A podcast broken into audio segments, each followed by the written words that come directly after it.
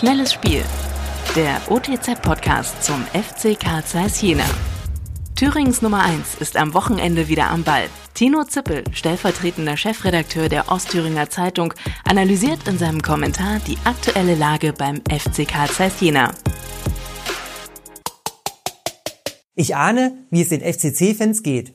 Nach den beiden zurückliegenden Spielen dürfte die Ernüchterung eingetreten sein. Gegen den SV Meppen ging gar nichts. Und die Partie gegen den ersten FC Magdeburg war für mich ein Spiegelbild der Saison. Jena begann gar nicht so schlecht, ging in Führung. Doch eine eklatante Schwäche beim Verteidigen von Standards brachte Magdeburg in Front. Hier sind alle Spieler, vom Torwart bis zum Stürmer gefragt, aktiver zu verteidigen. Doch Jena kam dank Aitaj Sulu zurück, um kurz darauf auseinanderzubrechen. Individuelle Fehler ermöglichten Magdeburg den hohen Sieg. Unterm Strich steht ein inakzeptables 2 zu 6. Letztlich ist die Situation mit jener in der Saison 2015-2016 zu vergleichen. Damals in der Regionalliga stand frühzeitig fest, dass der Aufstieg misslingen wird. Auch diesmal ist die Wahrscheinlichkeit hoch, dass Jena nächste Saison in der vierten Liga spielt.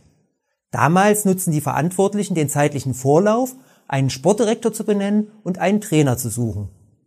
Die konnten den Kader sichten.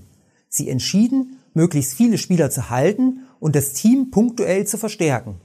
Das war ein Grundstein für den Aufstieg. Komplett neu zusammengestellten Mannschaften fällt es zumeist schwer, sofort durchzustarten. Deshalb halte ich auch wenig davon, alle heutigen Spieler verbannen zu wollen. Natürlich sind solche Aussagen von Fans aus der Enttäuschung heraus zu verstehen. Aber der Club sollte schon einen Teil der Spieler halten, um ein Grundgerüst fürs Projekt Rückkehr zu haben. Es müssen halt die richtigen sein, die im kämpferisch geprägten Umfeld der Regionalliga bestehen. Noch wichtiger, sie müssen sich zu 100 Prozent mit der Aufgabe identifizieren, die Schmach von dieser Saison auszubügeln. Und das für weniger Geld. Bleibt die Frage, mit welchen Zielen das Team in die verbleibenden Partien gehen sollte. Aus meiner Sicht ist für die wirtschaftlichen Aussichten die Qualifikation für den DFB-Pokal essentiell und in den Ligaspielen sollte die Mannschaft so viele Punkte wie möglich sammeln, um wenigstens nicht als Letzter abzusteigen.